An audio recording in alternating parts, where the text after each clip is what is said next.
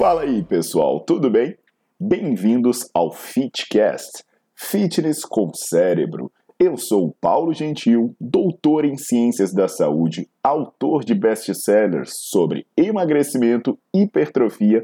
Eu sou professor e pesquisador. Este canal foi feito especialmente para quem gosta de cuidar do corpo, mas não descuida da inteligência. Aqui a verdade é dita com evidências científicas, doa a quem doer. Não esqueçam de seguir o canal e divulgar. E também eu convido vocês para olhar os links na descrição do canal para ver as minhas aulas, meus livros e também me buscar nas redes sociais.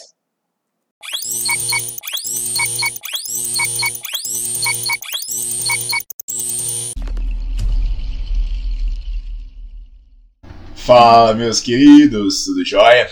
Aqui é o Paulo Gentil, né? E hoje eu estou de volta aqui para bater um papo com vocês sobre a questão de trabalho é, de diferentes partes do músculo, né?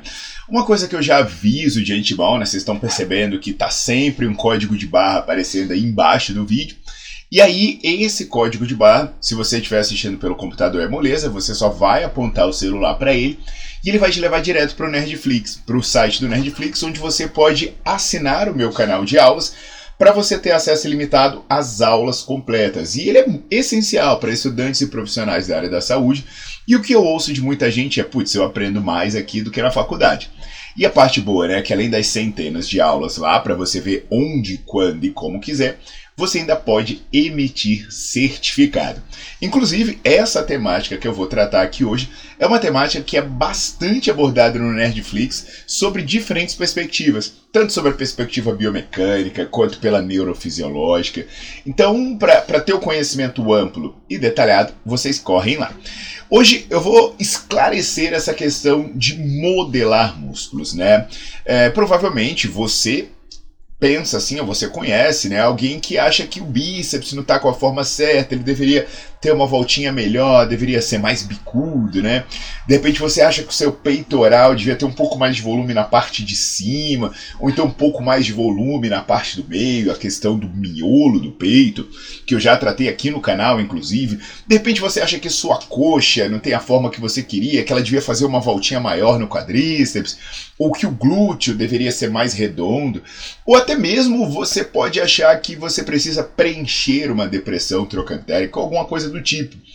Então, esse vídeo vai ajudar você a entender essas questões sobre o que é possível fazer, o que não é possível fazer, qual é o sentido de variar os exercícios para essa questão. Lembrando né, que esse sentido de variar os exercícios para você ter mais resultado, eu já tratei em outro vídeo aqui do YouTube, tá legal? Então, para ficar ligado nisso que eu vou falar, já deixa o seu like no vídeo, coloca para seguir o canal e não esquece de ativar as notificações, porque assim você não vai perder nada do que eu posto por aqui. São dois vídeos por semana, sempre com muita ciência.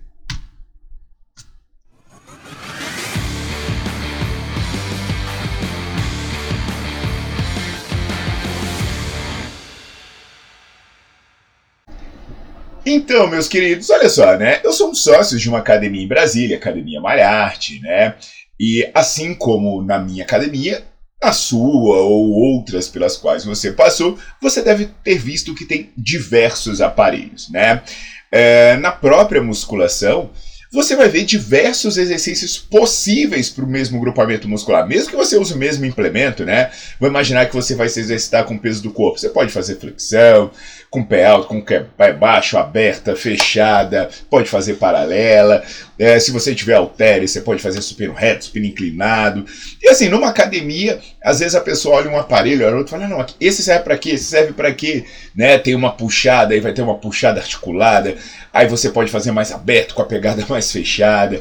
Isso gera muitas dúvidas sobre utilidade e necessidade saber né, se aquela variação é útil ou se você precisa fazer o exercício é, dependendo do contexto, da sua situação. E entre os principais argumentos que as pessoas usam né, para justificar a inclusão de exercício, a variação de exercício, tem alguns que são comuns, como por exemplo a questão de que variar o exercício é necessário para ter mais resultado. Então é, é, aquilo que eu falei, né? Ah, não, eu preciso fazer sempre um exercício diferente, eu preciso mudar o exercício que eu faço para continuar tendo resultado. E a outra é a questão de que você precisa modificar, ou seria desejável modificar o exercício, para trabalhar partes diferentes do músculo, né? Então, às vezes, fala, não, eu tenho que fazer um monte de exercício para trabalhar meu músculo por completo. E aí, o gancho disso é que teria um exercício que trabalharia melhor uma determinada parte do seu músculo e, como consequência, você poderia modelá-lo. Aquele primeiro argumento, né, que eu falei para vocês, que eu tenho um vídeo aqui no YouTube, mas é, seria muito bacana vocês olharem a aula do Nerdflix em que eu falo sobre periodização, em que eu esclareço a questão da variação de treino, e também a aula do Nerdflix em que eu falo sobre treino com recurso alternativo, que aí eu falo nessa questão de que você não precisa de uma academia e qual seria a, a real necessidade de você ter exercícios diferentes para ter um resultado sustentável no longo prazo, tá bom? É, sobre parte do músculo, né? Você trabalha uma parte, outra.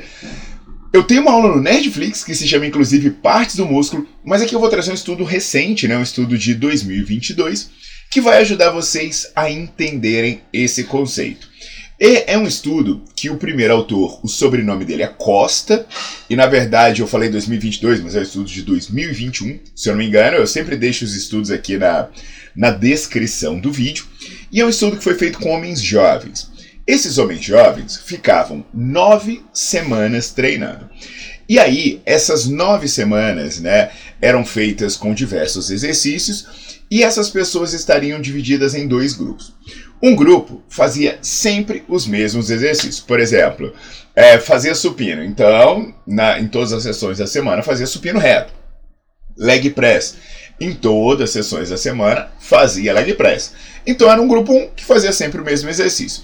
Já o grupo 2, né, ele fazia a mesma quantidade de treino, só que ele variava os exercícios. Então, por exemplo, enquanto o grupo 1 fazia supino, segunda, quarta e sexta, o outro grupo fazia supino reto, supino inclinado, supino declinado.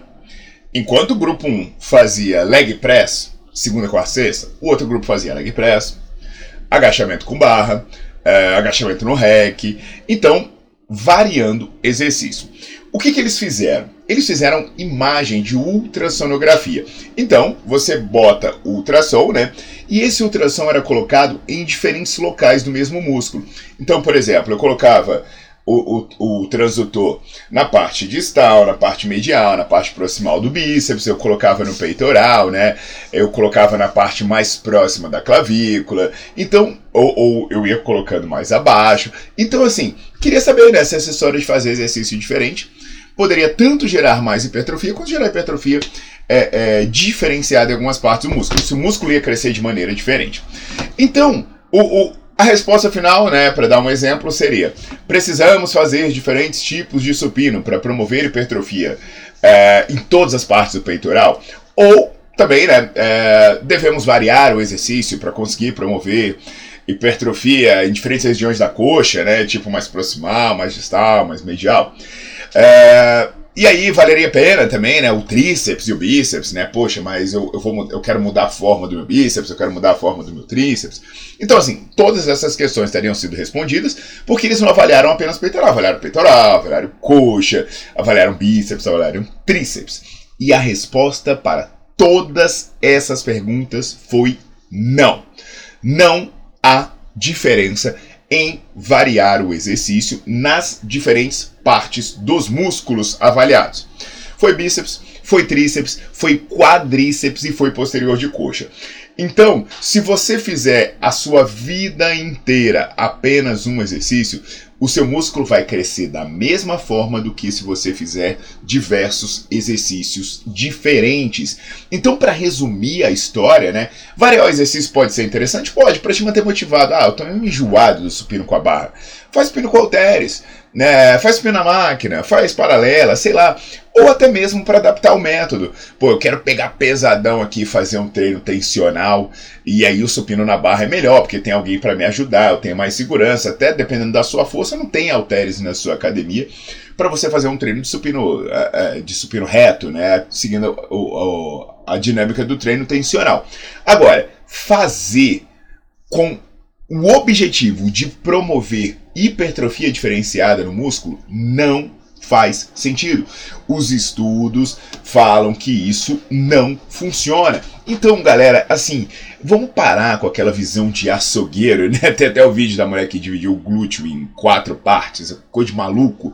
Então, é, é quem assina o Nerdflix não está vendo muita coisa nova, né? Mas é sempre bom trazer estudos novos para reforçar. Então entenda, pessoal, se você quer desenvolver o seu peitoral por completo, cara, não interessa se você vai fazer supino reto, supino inclinado, vai lá e faça bem feito. Então, ao invés de se preocupar em fazer exercícios diferentes, se preocupe em fazer o básico bem feito. Trabalhe com amplitude adequada, trabalha no esforço adequado, trabalha com a velocidade adequada, dá o intervalo adequado de descanso entre as séries e usa a dose adequada de treino. E aí você não precisa se preocupar com milhares de tipos de máquina, com milhares de variações. Ah, Paulo, mas por que, que o meu peitoral é diferente do meu amigo? Porque vocês são diferentes, meu velho. Vocês são diferentes. Então a forma do músculo é muito mais uma questão de genética do que uma questão de ter feito um exercício específico que modelou. Até porque a gente sabe que músculo não é massinha de modelar. Tá legal? Então transmita essa mensagem adiante. Se por um lado isso pode te entristecer dizendo: "Ah, mas eu queria fazer massinha de modelado do meu músculo". Por outro lado, isso tem que te deixar feliz. Porque você pode fazer os exercícios básicos, os que você mais gosta, economizar tempo e até não precisar de lugares tão sofisticados assim para se exercitar. Né? De repente em casa você resolve seu problema, na academia do seu prédio, do seu bairro. Daí eu só acho importante você ter um profissional para te ajudar a fazer bem feito. Combinado então? Mais cérebro, menos invenção. Aguardo vocês nas próximas.